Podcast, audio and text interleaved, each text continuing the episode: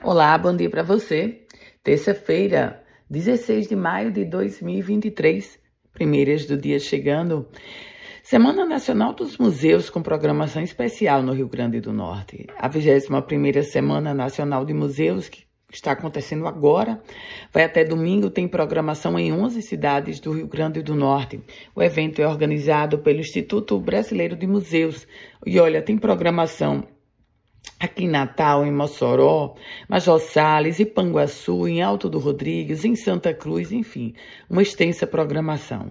Por falar em Natal, a Prefeitura de Natal vai apresentar hoje, às 9 horas, no Hotel Barreira Roxa, a programação do São João da capital potiguar.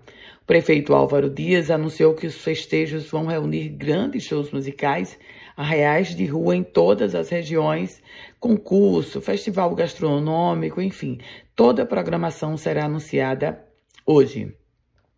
E mais de 100 imóveis foram flagrados com ligação irregular de água nos loteamentos Nova Mossoró e Cidade Verde no bairro Itapetinga, na capital do Oeste, em Mossoró. Para o prejuízo estimado, acredite, 35 mil reais. E agora a gente fala sobre um acidente que aconteceu na RN 117. Um caminhão carregado com soja tombou ontem na RN 117, no município de Olho d'Água dos Borges. O motorista ficou levemente ferido. Foi levado para o hospital do município.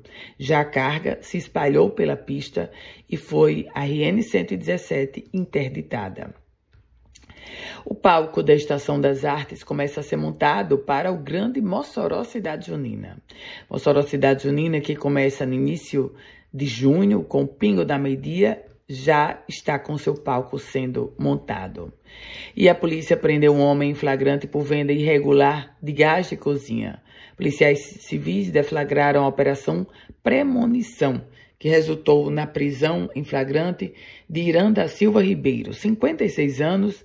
Ele é acusado de armazenar e vender de forma irregular botijões de gás de cozinha. O fato aconteceu no centro, lá no município de Guamaré. E a final do campeonato estadual? A paulista Edna Alves Batista, do quadro da FIFA, vai apitar a final do campeonato Potiguar Amanhã, ABC e América vão se enfrentar no Frasqueirão a partir das 8 horas da noite.